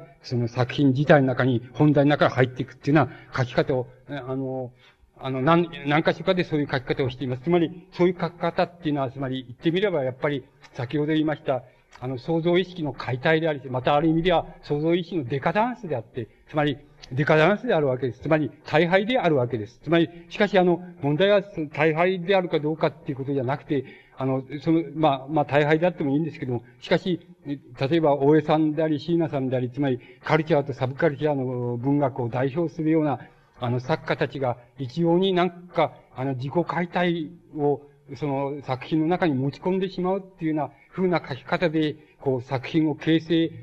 せざるを得ないっていうようなものが、あの、自分の中にあるとすれば、その解体意識っていうようなものは、あの、解体を、の感受性っていうようなものは、多分、あの、現在の時代に対する、あるいは現在の、あの、社会現象、あるいは社会状態、そのその他もろ文化状態、そういうものに対する非常に鋭敏な感受性っていうようなものが、そこに象徴されることが、あの、象徴されているっていうことは言えると思います。つまり、その解体意識の中に象徴されているっていうようなことが、あの、言えると思います。これは、あの、江口久志っていう人の漫画の中にも、それは、そういうふうに現れていっていきます。で、これはもちろん対照的な現れ方もするし、あの、してる場合でも、あの、優れた作品であるっていうものはあり得るわけです。例えば、あの、大友克弘なんていう人の、あの、劇画っていうのは、まあ、かなり、あの、もかなりそういう意味合いでは、その、様々な、なんて言いますか、どういったんでしょうね、危機感っていうようなものを持ちながら、やっぱり一種、この、なんて言いますか、持ちこたえた物語性みたいなものを、あの、持ってるっていうことがあります。だから、あの、もちろん劇団の中でも、あの、優秀な人で、この、山道みたいな人でも、あの、優秀な人でも、やっぱり物語性っていうようなことを、の古典に取材したりしながらそのち蓄体験とそういう来上の作家もいますしまた、えーと、この文学で言えばその中上健二なり、まあ、素材をあのある一種の何て言いますか極限された空間の中に飛うことによって、その、あの、なんか物語性を非常にまだ、あ濃厚に保持、保とうっていう、そういう努力っていうようなものが一つの、まあ、優れた、作品の形成をしてるっていう場合もありますから、これ一概にそれを言えないんですけど、しかし、この作品形成じゃなくて作品解体だっていうようなことが、やっぱり現在、その、非常に優れた、その、感受性を持ったその作家の中に、その、そういう現れ方をしている、その、っていうことが、あの、非常に現在の問題を、その、えー、現在の、まあ、あの、文化の問題、あるいは文学の問題、芸術の問題っていうようなもの、あるいはカルチャーの問題、サブカルチャーの問題っていうものを考えていく場合に、非常に、あの、大きな問題になるんじゃないか、つまり大きな掴みどころの一つになるんじゃないかっていうことは、あの、言えるように思います。つまり、そこの問題も僕自身は、あの、その、なんて言いますか、その、麻酔ージ論の中で、まあ、僕なりの仕方でその、展開していったっていうふうに思います。で、この解体現象っていうような問題は、あの、どっからどっから出てきたかっていうような問題があるわけです。で、この問題をその突き詰めていくっていうことは非常に大きなあの課題じゃないかっていうようなことを僕は感じます。で、この問題に対してどうしてもあの、どこに取っかかりをつけるかっていうようなものをあの、どうしてもはっきりさせなきゃいけないっていうようなことは、あの、マスイメージ論っていうようなものの、僕のその論のその非常に大きなあの、いくつかの柱の中のあの、一つの柱になったように、僕自身は考えております。で、あの、今のその、じゃあ、その、どうしてこの、なんて言いますか、あの、芸術文学っていうようなもの、あるいは、そのカルチャー及びサブカルチャーっていうようなものが、どうしてあの、一種その、自己解体、あるいは解体の課題っていうようなものを抱え込まざるを得ないかっていうような問題、得なくなってきたのかっていうような問題を、もう少し、その、まあ、突き詰めてって言いますか、もう少し先まで、あの、まあ、あの、考えていってみたいと思うんですけども、それもある意味では、あの、そのイメージ論の中で僕自身は、あの、やってるつもりなんですけれども、それ、あの、それをまあ、改めて、その、ここで、なんて言いますか、まあ、あの、ちょっと違う言葉で、あの、同じようなことを言ってみ、あの、見ますと、あの、例えば、その、こういうことがあると、それは僕はあの、松井明治論の中であの、え詩の作品を、現代詩の作品を取り上げ、現代詩の作品と、それから歌謡みたいなもの、歌ですか、歌い手さんが作ってるその歌みたいなものを、歌詞みたいなものを、あの、あげながらその、そういうことを、まあ、言ったつもりですけども、そういう問題を論じたつもりなんですけども、あの、現在ではこういうことが皆さんが、あの、もし気をつけてご覧になれば、あのー、こう、わか、なんて言いますか、なんとなくする、こう、区分けすることができるんじゃないかっていうふうに僕自身は思うんですけども、それはどういうことかと言いますと、かって言わば、例えば、その、大江さんであり、その、中上健二であり、そういう、まあ、誰でもいいんです。椎名誠であり、その、うん、なんて言いますか、その、江口久志でありっていうんでいいんですけども、かってその、時代に対して、その、同時代に対して鋭敏な、あの、サッカー、っていうようなものは、あの、えその、同時代の問題を、その、同じ時代の問題を、その、非常に、あの、熱心に、その、熱心に考え、そして、それを感受性を持ってそれを鋭敏に掴み取り、そしてそれを作品の中に、もうどっかにそれを、あの、こう、分布、散布しているっていうのは、そういう形でいわば時代っていうもの、あるいは同時代っていうようなものを、まあ、反映していると言いましょうか、その、感受しているっていうようなことが、あの、いつの時代でもあり得たわけです。で、それは、あの、感受性の鋭敏な人、あるいは大げさな人、あるいは鋭敏なんだけども大げさではない人っていう、あの、密かに感受しているっていうような形でとか、様々々なその形態は、あの、感じ方はあり得るわけ、あの、あり得るわけですけども、しかし、一応にその時代っていうようなものを鋭敏に感じながら作品を形成するっていうようなことがあったわけです。で、もし、その形成された作品の中に、あ、やっぱりこれはあの、この作家とこの作家は、例えば A という作家と B という作家の個性っていうようなものは違うけれども、しかしやっぱり両方ともなんか共通のなんかっていうようなものが作品の中にあると、そのこの共通性っていうのはどこから来るんだろうかっていうと、それはやっぱりこの時代性から、あるいはこの現実性から来るんじゃないかっていうようなことが、あの、非常によく、あの、わかるっていうようなことが、あの、いつの時代でも文の文学芸術作品でもあり得てきたわけです。ところで、あの、もちろん、あの、そう、そうしますと、それはあの、個性ある作家があの、いわば時代をその個性に基づいて精一杯その感受しながら作品を生み出していって、その作品の中に結果としてその、やっぱり同じ時代にこの A という作家と B という作家は個性は違うけれど、やっぱり同じ時代にいて、同じ時代の空気って言いましょうか、それを感受してんだなっていうふうな理解の仕方っていうのができるっていうふうなことが、いわば言ってみれば、その、そういう場合の一般論でありまして、これは、まあ、その、まあ、マルクス主義っていうようなものに、その芸術論っていうのがあったとすれば、それは言ってみれば、あの、大雑把にその株構造がその上部構造をその規定しているんだとか、まあ、あの、そういう様々な言われ方でしてきた問題なんですけども、その問題はやっぱり、つまり、あの、作家の個性ある作家の、いわば表現の中、表現された作品の中に、いわば感受されている共通性があって、それが一種の時代を感じしている、あるいは現実を感じ、感じしているっていうことがる共通性だっていうふうに理解できる、そういう問題として、その、いつの時代でもあったわけなんです。ところで、あの、現代でももちろんそれは、その通りにあると思うわけです。ただ、あの、僕が、あの、和水イメージ論で考えたことは、あの、その先のことを考えたわけです。ところで、あの、現在、現在の問題をよくよくその先まで考えてみると、ちょっとだけ、あの、違うのではないかっていうな、ことが、あの、こう、うん、こう、現れてきてるっていうふうに、僕には、あの、理解できるところがあるわけです。それは、言ってみれば、その、どういうことかって言いますと、ある、A という作家の作品と B という作家の作品と C という作家の作品とがありますと、それぞれの個性に基づいて非常に個性ある作品が生み出されているっていう、もちろんそれもあるんですけどそれよりももっと現れやすいことは、要するに逆の、むしろ逆に捕まえた方がいいっていう現れ方がしてるっていうことがあるんじゃないか。つまり、A という作家と B という作家と C という作家は、あるいは詩人は、その全く個性が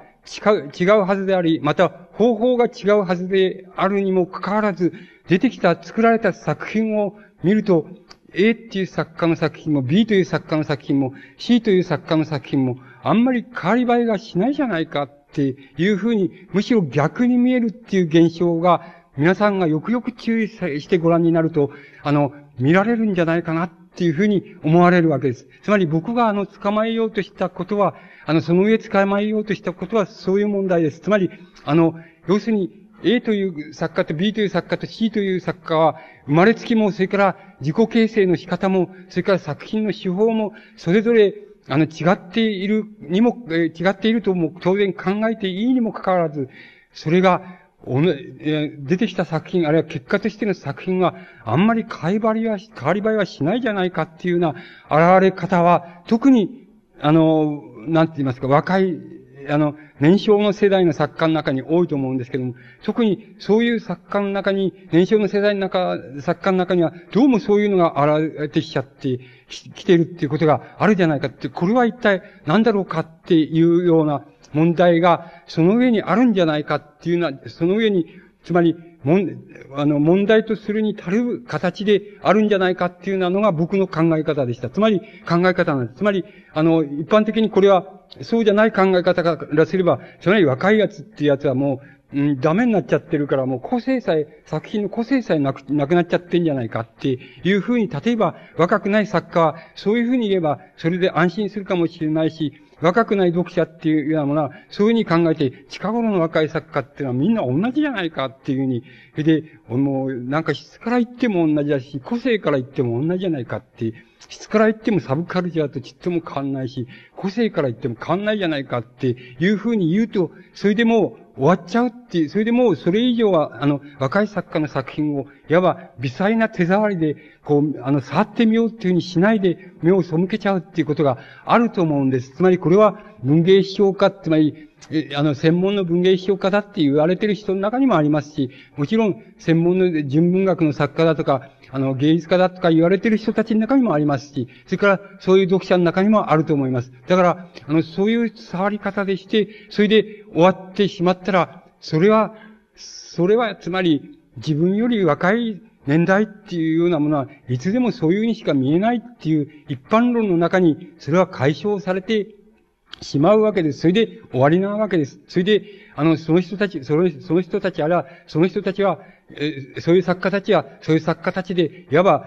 だんだん、年取ってきて、あの、いわば、その、追い、さらばいていくでしょうし、あの、古くなって追いさらばいていくでしょうし、また、新しい若い作家、自分たちは新しいんだと思いながら、あの、自分たちも結局年取れば同じじゃないかっていうふうになっていって、次々また新しいのが出てきて、俺は新しいと言ってみて、したら、お前は古いって言ってみて、それ、つまり、年齢改定性って言いましょうかね。つまり、これはいわば原始時代とか未開社会ではよくその年齢改定制っていうのがあるわけで、長老が支配してきたかと思ったら長老が死んだらまた次に長老が出てきてとかって、それで若い奴は面白くないんだけど、まあ、起きてだからそれ従ってるって、それだから、だってそれは、そういう年齢改定制っていうのは要するにいわば、その未開社会みたいなもんなんですよ。つまり、だからあんまりそれは面白くないわけですよ、そういうのは。で、あの、だから僕は要するにそういうふうに考えなかったわけです。つまり、ここでその非個性的に、つまり、え本当は、本来ならば個性ある作家の内的形成であるから、あるんだから、それぞれ個性ある作家として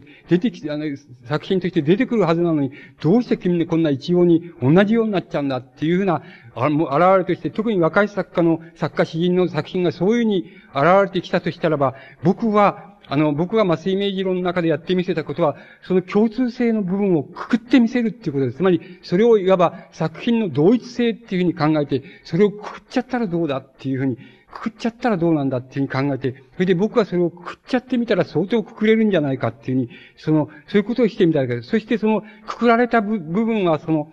単にその個性を創出した個々の作家の共通部分っていうんじゃなくて、それは時代のそのなんて言いますか、現在っていうものの無意識の、いわば、僕はそのシステムっていう言葉を使ったんですけど、無意識のシステムっていうようなものが、ものの、いわば、感受性、感受、無意識のシステムっていうようなものを感受した、つまり、あの、感覚したものの現れが、いわばこの同一性として現れている部分っていうようなものとして言えるのじゃないかっていうふうに、僕はそういう理解の仕方をしたわけです。だから、この、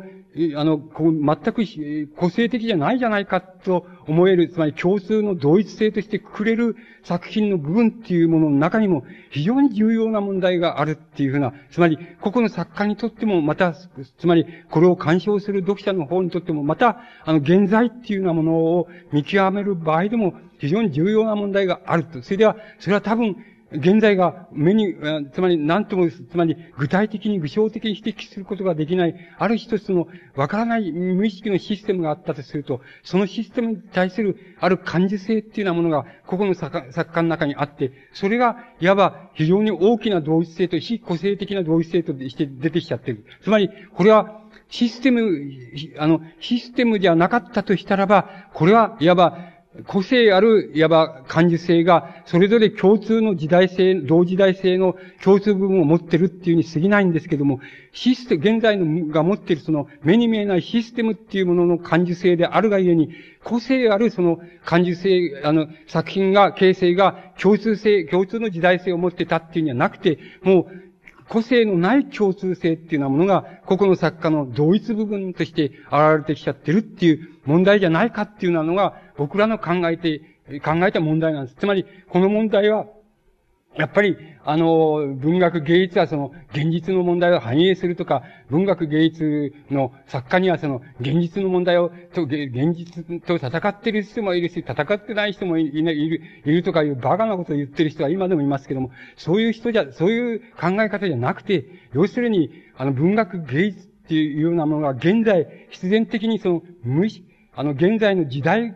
時代のシステムっていうようなものが持ってる、目に見えないシステムっていうようなものが持ってるものを無意識のうちに反映しちゃってるために、その、非常に大きな同一性の部分が出てきちゃって、その同一性の部分は必ずしもその、なんて言いますか、濃度が濃いわけでもないし、必ずしも感銘深いわけでもないし、むしろ逆にそれは白けちゃってる部分であるかもしれないし、とてもわけのわからないその、これ感性なんだって感覚なんだっていうようなものであるかもしれないんですけど、そういう、いわば現代の持ってるそのシステムを反映しちゃってるがために、非個性的であるっていうふうになっちゃってる。あるいは個性的な繁栄の時代共通性っていうのはなくて、いわばあの、非個性的な同一性の部分っていうようなものになっちゃってるっていうようなことがあるんじゃないかっていうふうに考えていったわけです。つまり、その考え方が、あの、僕らのマスイメージ論っていうようなものを支えている非常に大きな、あの、考え方の部分です。で、これは皆さんにとって、その、どういう、皆さんにとってどういう意味合いを持つかって、あれ僕はこういうふうにお話しして、皆さんの中にどういう受け取られ方するか、それは全然わからないことなんですけど、少なくとも僕というあの、つまり、あの、評価っていうようなものは、あの、そういうふうに考えていったんだっていうことを、あの、知ってくだされば、あの、そういう、知って、あの、何らかの時にそれは考えてくださればよろしいと思います。つまり、あの、そこのところまで分け入っていかないと、そうじゃないと若い世代の作家っていうものの作品、あるいは若い世代の詩人の、あの、作品っていうようなものは、単なる軽薄単調に見えたり、あの、単にその、これは、あの、非個性的に見えたり、単に、なんか現象的なつまんないものに見えて、軽いつまんないものに見えたりして、それで終わりっていうことになっちゃうんですよ。しかし、こんな情けないことはないので、つまり、あの、ないのであって、つまり僕は、僕の考え方ではこれが変わることなんかありえませんよ。つまり、あの、文学芸術作品っていうのは重たい方がいいとか、あの、深刻無類の方がいいとか、あるいは文、永遠性の問題があった方がいいなんて言ってる人の、その、注文通りにそういうふうになるはずがないので、つまり、この問題の中には必然的な、つまり文学芸術っていうようなものが必然的にそういうふうになっちゃってるっていう問題が、全部が全部ではありませんけれども、つまり、流行の部分もたくさんあるでしょうけれども、しかしその中にあの、不益の問題、つまり永遠の問題っていうようなものがそういう問題の中に含まれているんだから、もう少し丁寧に、あ丁寧に非個性的な作品、あるいは現在のその、なんて言いますか、まあ、口では言わないですけども、あの、あるいは口では軽々としているんですけども、しかし、非常に鋭敏にその、なんか現実を感覚しているっていう、そういう作家、詩人たちが、あの、作っているその作品に対しても、どうか、なんか丁寧に触れて、丁寧に触れてみてくれっていうことが、あの、僕らの言いたいことのと非常に大きな部分です。だから、この問題は、あの、マスイメジロンのなんか、僕にとっては非常に、あの、大きな、あの、柱の一つになっています。そうしますと、あの、若い人たちの作品っていうようなものは、同一性の部分としては、これは、あの、システムの無意識っていうようなものを、この作品の中に、あの、感受するっていうようなことは、非常に重要な問題のように思われます。それから、いわば、もちろん個性的な作家たちがここに作ってるんですから、あの同一性でない、それぞれ違った作品の部分があります。で、これは、多分個性に着せられたり、個々の人の修練に着せられたり、個々の人の生い立ち、自己形成の仕方の相違に着せられたりする部分があるでしょうから、それは異なれる部分として、あの、作品の部分としてお考えになればよろしいわけで、つまり、この二つの部分っていうようなものを、よくよく、やっぱり、あの、こう、なんて言いますか、手触りよく、その、なんて言いますか、こう、触ってみるっていうようなことによって、あの、多分、あの、えー、そうなってくださればよろしいと思うんですが、あの、作品の読み方、形読み方っていうようなものが、あの、少しでも、あの、変わっていくっていうようなことがあり得たら、僕は、つまり丁寧になっていくっていうようなことがあり得たら、非常によろしいと思います。なぜならば、あの、現在っていう、つまり非常に僕らはもう全然わからないわけ、わかんない部分がたくさんあって言って、どういうことになるんだっていうようなことが、わかんない部分がたくさんあるわけですけども、その部分が、を、あの、たくさん出てきているわけです。それで、あの、いや、そんなことあったって俺はもうわかってんだっていうのもよろしいでしょうけども、信念があってよろしいでしょうけども、僕はそう思わないでう、もっと、もっと丁寧に現在っていうのものに触れてくださいっていうことを非常に言いたいわけなんです。つまり、あの、それから反対性、体制っていうふうに、あるいは企業、企業の手先っていうふうに言いますけども、手先のなり方っていうのにもいろいろあってとか、え、その反対性っていうのにもいろいろあって、つまり単調に反対性に、あれしますと、ろくなことはないっていうことも、一方にはまたあるわけで。けど、だから、つまり非常に丁寧にそこはね、体制であっても反体制であってもよろしいですけども、あの、体制であっても体、それを否定するものがあったり、否定してみたものがあったら、また肯定するものがあったりっていうのは、かなり複雑な操作があると同じように、反対性っていうことの操作も、もっと丁寧に触れてくださいっていう、そうじゃなければ間違えますよっていうことを僕は言いたいわけで、つまり、非常に丁寧にしてくださいっていうこと、丁寧に今っていうものに触れてください、あるいは丁寧に現在の作品に触れてくださいっていう、触れ方をしてくださいっていうふうなことを、まあ、僕はその、まあ、モチーフとしてあるわけで、それは自分の批評のモチーフとしてありますけども、それだけじゃなくて、いわば、それの持つ、つまり、一種の、もし批評にもしある普遍性っていうようなものがあり得るとすれば、その普遍性の部分で僕自身はそういうふうに考えてるっていうことがあって、そのマスイメージ論の中の非常に大きな柱の一つとして、それが僕の中にありました。それで、この問題は、あの、この問題からもう、もう少し普遍して、まあ結論に近づけていきたいっていうふうに思うんですけど、そうするとあの、現在っていうもののですね、つまり、もう、今の問題、今までの問題で言えば、カルチャーっていうものカルチャーと考えられて今もの、あるいは非常に高級だと考えられて今の、いたものが、いわば生命、つまり生命をその、なんか、失ってって言いましょうか、生命を失って、誰が見てもつまんないっていうか、面白かないな、つまり、あの、緊張してないな、っていう、つまり、純文学だっていうつもりで書いてるんでしょうけど、つまんないなとか緊張してないなっていうふうな作品に、そういうものはなってしまいますし、またサブカルチャーの作品っていうのは、なんか、パターン形成と、それからごって、まあ、いわばごったにで、その中にいいものがあったかと思うと、また、それを否定するものがあって、みたいな、ごっちゃごちゃになっちゃってるっていう、そういう問題っていうものを考えていきますと、カルチャーもサブ、サブカルチャーも、のっぷらぼうじゃないか。それじゃあ、あの、体制も反体制ものっぷらぼうじゃないかって。それから、もっと、あれ、もっと深刻なこと、生活問題で言えば、その、企業、企業も、それから、その労働者ものっぷらぼうで同じじゃないかっていうのは、それでもう、それでよろしいのかっていうのは問題に、こう、いわばその、大げさにそれを広げていっちゃいますと、そういう問題にもこう、かかずらっていって、かかっていってしまうわけです。で、多分、僕の、僕は、あの、従来いう意味での、その、区分けか、仕方でもって、その、満たされるかっていうと多分そうじゃないように思います。多分、多分本当のところを捕まえていったらば、多分そんな単調なものじゃなくなっちゃってるよっていうことは、多分、ここの人たちが、あるいは個々の労働者でも、あるいは個々の起業家でも、ちゃんとそれを感じしてるだろうっていうようなふうに思われます。そしで、まあこれをいわば、その共通、カルチャーとサブカルチャーののっぷらぼうな共通性っていうようなことで、その、まあ、済ましてしまわれないっていうような問題を、まあ、ちょっとだけ申し上げてみますと、これは、あの、これ、資本家あるいは起業家の面から言っても、その労働者の面から言っても、つまり自分たちはどこに行くのだろうかとか、自分たちは、例えば資本主義はどこ行くんだろうかとか、そういう問題、あるいは労働者はどこも、どこ行ってどうなるんだろうかっていうような問題を、問題について、多分僕はあの、違う言葉で語るでしょうが、つまり、し、あの、資本家と労働者とは違う言葉、あるいは起業家とそうじゃない人とは、あの、違う言葉で語るでしょうけれども、多分、共通にあることがわかん、わかんなくなっちゃってる部分が僕はあるっていうふうに考えます。で、このわかんなくなっちゃってる部分っていうようなものは、あの、どういうふうに現れてくるだろうか、どういうふうに、例えば、あの、文化現象って言いましょうか、文化の問題の中で、あるいは文学芸術の問題の中でどういうふうに現れてくるんだろうかっていうふうに考えてみますと、僕は、あの、二つ、つまり、非常に、あの、なんて言いますか、顕著なって言いますか、あの、特徴あることが二つ挙げられるような気がするんです。一つは、あの、僕もうそういうことはあの、すこの、マスイメージ論では、でないところで、そういうことを語ったことはありますけれども、つまり、一つは、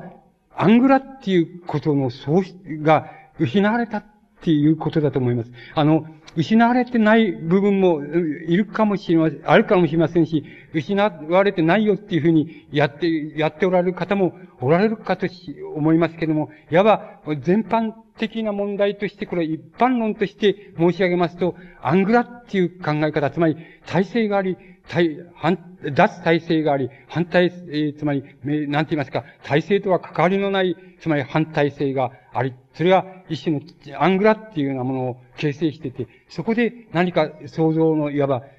この泉がこんこんと湧き出て、それで、そこで何か、あの、つまり文化活動、創造活動をやるっていうのは、そういう形っていうのは、多分僕の考え方で、漢字性では、一般論として言えば、多分それは失われている、あるいは失われつつあるだろうなっていうふうに考えます。つまり、アングラの基盤っていうのは、すでに、あの、非常にもう希薄になっちゃってる、あるいは失われつつあるっていうふうに、僕はそういうふうに理解しています。で、あの、そこの中で、つまり、かってアングラであったもの、あの、つまり僕らの雑誌も、そうなんですけども、つまりかってアングラであったものは、いかにその延命するかとか、いかにこれに、この問題に対して対処するかっていうような問題を非常に抱え込んじゃってるっていうようなことがあります。で、これは非常に率直に言わなければならないんですけども、多分基盤として言うならば、これを、あの、アングラっていうものの基盤はなくなっていく一方である。つまりこれは、失われていく一方であろうというふうに僕には考えられます。それは都市から失われていくか、あの、農村から失われ、初めに失われていくか、わかりませんけれども、あるいは同時かもしれませんけれども、多分このアングラっていうことが想像の、なんて言いますか、創造の泉であったっていうのは、多分その時代はおお終わっただろうなっていうふうに一般論としては思われます。だから、そこの問題が一つ、あの、非常に顕著な問題としてあると思います。それや、アングラが終わ、の基盤が失われてしまったら、全部のっぷらぼうじゃないかって、体制芸術も、反体制芸術ものっぷらぼうじゃないかって、あるいは非体制芸術ものっぷらぼうじゃないかっていうふうに思われるかもしれないけれ、しりません。つれで、僕はある意味では、それは僕はそうだと思ってます。つまり、ある意味ではそれはのっぷらぼうになっちゃったですっていうふうに思っています。しかし、しかしですけれども、僕の考え方では、あの、どんな、つまりどんな社会、、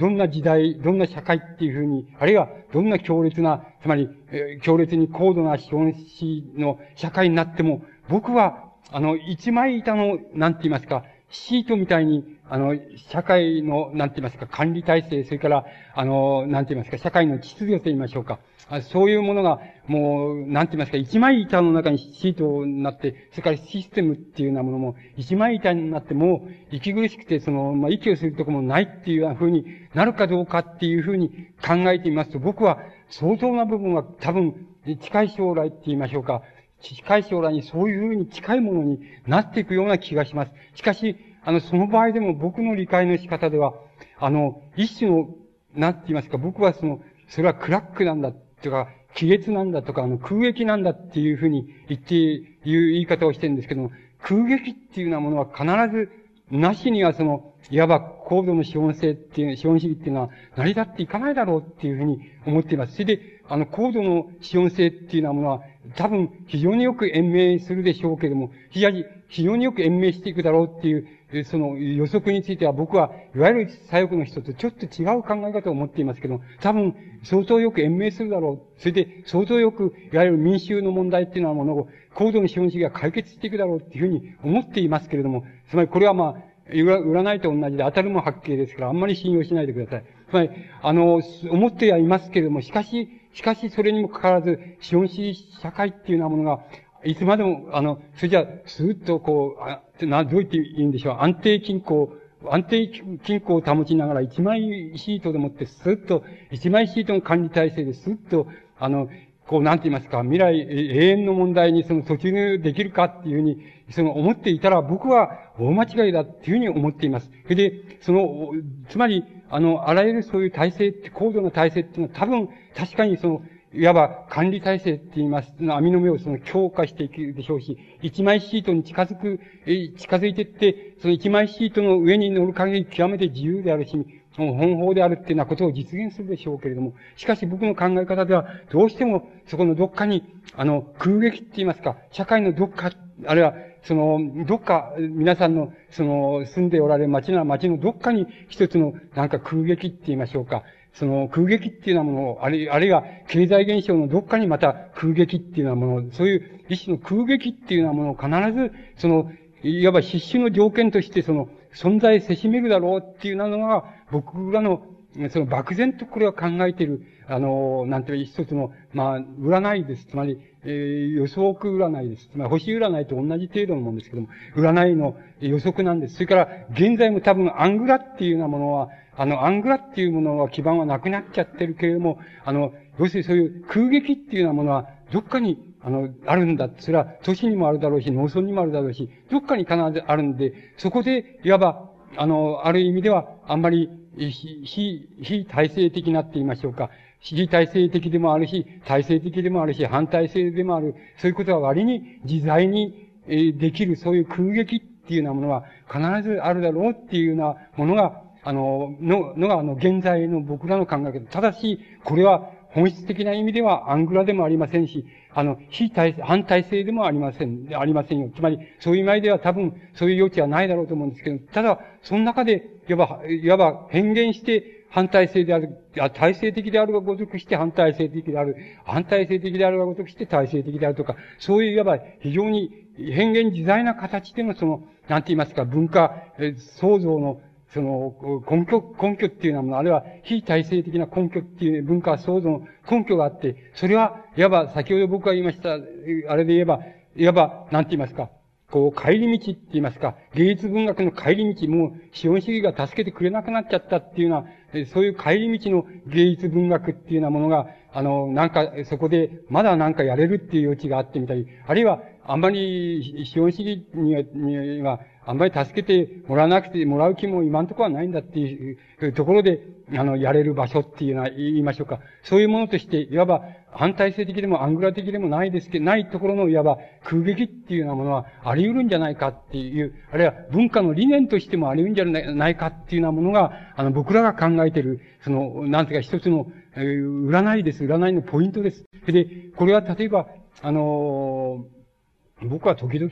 えー、見、見に行く、いた、行きたりするんですけど、そう、あの、つまり、えー、東京なんかで言えば、いわゆる衝撃団って言いましょうか、の、運動っていうのは、大抵、そういうところでなされているように思います。つまり、えっ、ー、と、それが一番はっきりするんですけども、あの、例えば、あの、街の真ん中のその、なんて言いますか、質屋さんの、うん、なんて言いますか、蔵をちょっと、借りて、そこの蔵の下だけをくり抜いちゃって、それをなんか、観客席と舞台にして、筆でやってる、あの、公演をやってるとか、あの、なんか、アパートとかマンションとかの一番下だけをえ書いちゃって、筆、下だけを全部くり抜いちゃって、そこを舞台と観客席にしてやってるとかっていうのが、まあ、あの今、都市って言いますか、東京なんかでのその、小劇場のなんて言いますか、小劇団のその、演劇のあり方なんですけども、その中に集まり、えっと、行きの、行きの人もいるし、帰りの人も、帰りの劇団も行きの劇団もたくさんありますけども、あの、そんな、その人たちは別に、その、俺、反対性技術だとか、反対性演劇だとか、そんなことは別にことさら何も言っていないです。で、そういう意味では、非体制的であっても、非体制的であっても、それはもう非常にどちらでもいいの、そういう意味でいいんであるという、あの、まあ、観点を持ってると思いますけども。で、そういう人たちはやっぱり一応そういうところで、あの、そういうところをいわば根拠地として、でもちろん商業演劇団って今劇場でも、口が、及びがかかればそれはやりますし、あの別に決まってるわけでも何でもないですからやりますし、それは自在にやりますけども、でもそういうところを根拠地でやっています。これは、あの、象徴的に言えば、昔、えー、僕ら、あれした頃、見た頃の、あの、状況劇場の、唐さんのところなんかは、いわば、いろんなところに場所を点々と、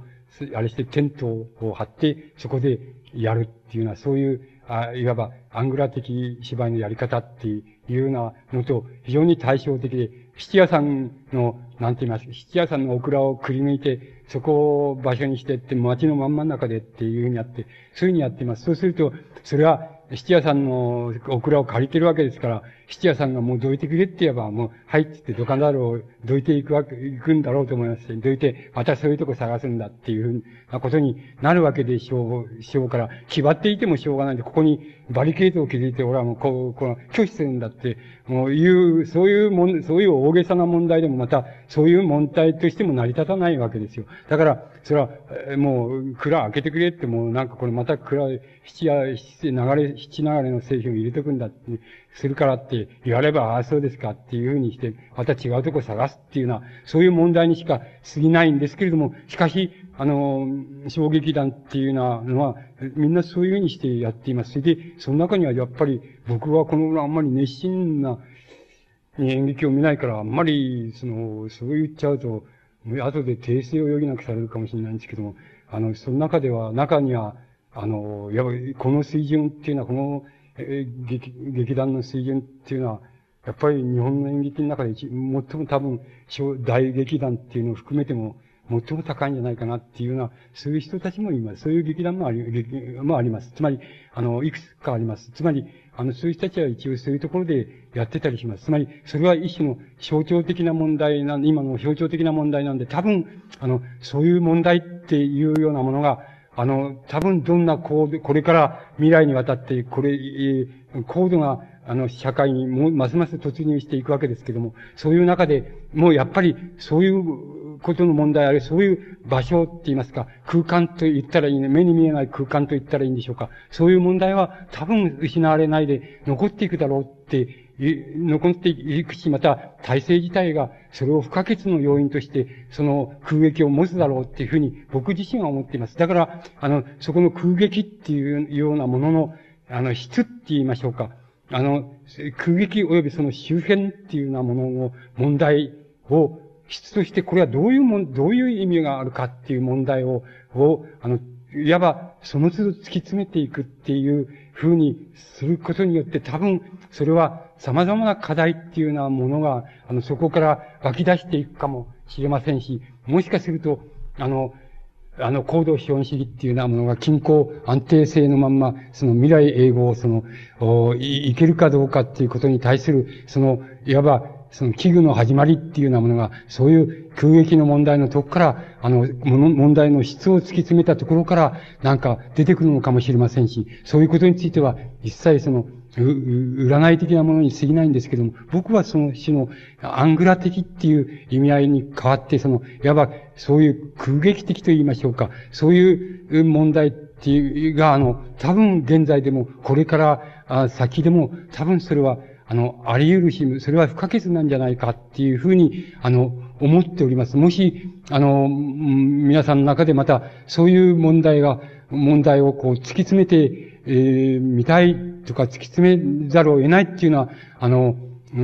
こう場面に立ち至りましたら、あの、やっぱりそういう問題についてもよく考えてくださると、いわば、あね、単に体制、反対性的とか言っていれば済んでいた、そういう理念の問題自体に対してもいろいろ解ける問題っていうようなものが、そこの中から、その空撃あるいはクラックって言いましょうか、そういうものの問題は何なのかっていうことを突き詰めるところから、あの、出てくるかもしれませんし、文学芸術っていうようなものが、あの、行き道だけじゃなくて、行き道の体制と反体制っていうんじゃなくて、あの、帰り道って、真の、真の芸術文学の最後の問題っていうのは、ものの問題を考えた場合には、必ずそういう問題が、あの、大きな問題っていうのは、ことで出てきそうな感じがします。つまり、そこの問題はやっぱり、あの、非常に大きいんじゃないか。で、この問題は、僕、まあ、水明治論の中でいわば、ストレートな言葉で語ってはいないんですけども、そのバスイメージ論っていうようなものの中で僕が、あの、考えていった考え方を、まあ、言ってみれば、普遍してみれば、あの、一人でに出てくる問題ですので、あの、なんて言いますか、ここでその問題についても、あの、お話ししてみたわけです。で、多分、あの、僕自身は、あの、あの、マスイメージ論の後、またそろそろ、そういう、あの、その続きと言いましょうか、続きに、えー、類する、えー、ものを、その、そろそろ書き、あの、始めたわけですけども、つまり、あのー、まあ、そこでどれだけのことができるかわからないのですけども、多分今、あの、申し上げ、皆さんに申し上げました問題が、僕がこれから、今考え、そしてこれから、あの、考えていたり、やったりしていく問題のその根底にある問題意識だっていうことは、まあ、非常に確かなように思われます。つまり、マスイメージ論っていうのは、あの、様々な批判っていうようなものがあって、また様々な読み方っていうのがなされた、なされてきたわけですけども、僕、そん、あれそんなに優しい本じゃないんですよね。それで、あの、優しくないっていう意味合いは、あの、ほん、いわゆる、本当に優しくないんだからしょうがないよっていうふうに言える部分も多少あるような気がするけど、あの、大部分はこっちの方の、なんて言いますか、書き方っていうか、言葉の展開の仕方とか、がダメなんだとか、まだダメなんだとか、あの、この頭の中のイメージが、あの、非常にはっきりしてないから、こんな曖昧な言い方しかできないんだとか、そういう問題がたくさんあるので、あの、そんな優しくないっていうようなことなわけなんですけども、多分その時から今まで、あの、イメージ論が書きまして、それにかかずらってから今まで、えっ、と、えー、一年半かそこら、えー、経ってると思うんですけど、その間にやっぱり、ある意味合いでは、あの、かなりはっきり自分の中でイメージがかなりはっきりしてきた部分もありまして、あの、またまだ、また新しくわかんなくなった部分っていうのももちろんあるわけなんですけども、そういうことがありますから、多分今日皆さんにお話ししたその要点っていうのは、マスメイメージ論っていう僕の本をあの読むよりはわかりやすい、こと、わかりやすいお話ができたんじゃないかっていうふうに思っています。でも、それでもまだわかりにくいことはあると思うんですけど、そこは、まあ、僕のイメージって言いますか、考え方がまだ及んでないところなんで、まだ、あの、そう、あの、そうやせやせとこの、あれしませんから、その、あの、まだ、こう、もう少し、これから、えー、あの、はっきり、今、もっと今よりももっとはっきり、イメージをはっきりさせていくことが、まあ、自分なりにできると思っていますから、まあ、その点は、これから、えー、こう、努めてえー、頑張っていきたいっていうふうに思うわけですけども、今日お話ししたところは、少なくとも麻酔イメージ論、統制か麻酔イメージ論以降僕、自分自身ではっきりさせたところも、あの、加味しました上で、あの、お話しすることが、まあ、大体できたと思います。あんまり話ではうまくないから、まあ、この点、このくらいが、あの、精一杯のところじゃないかっていうふうに思います。あの、これで一応終わらせていただきます。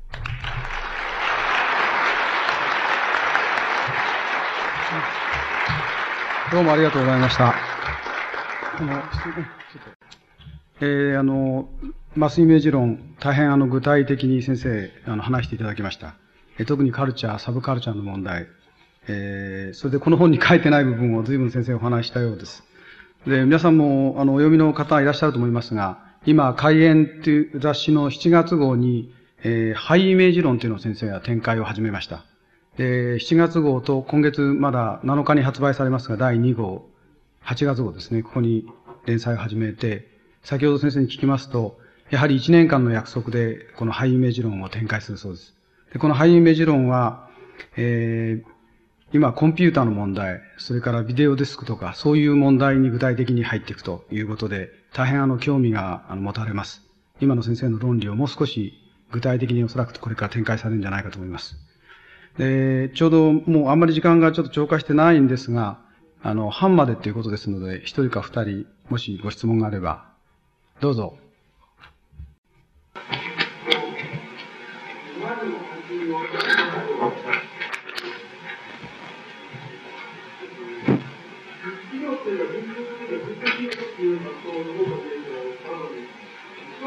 Thank you.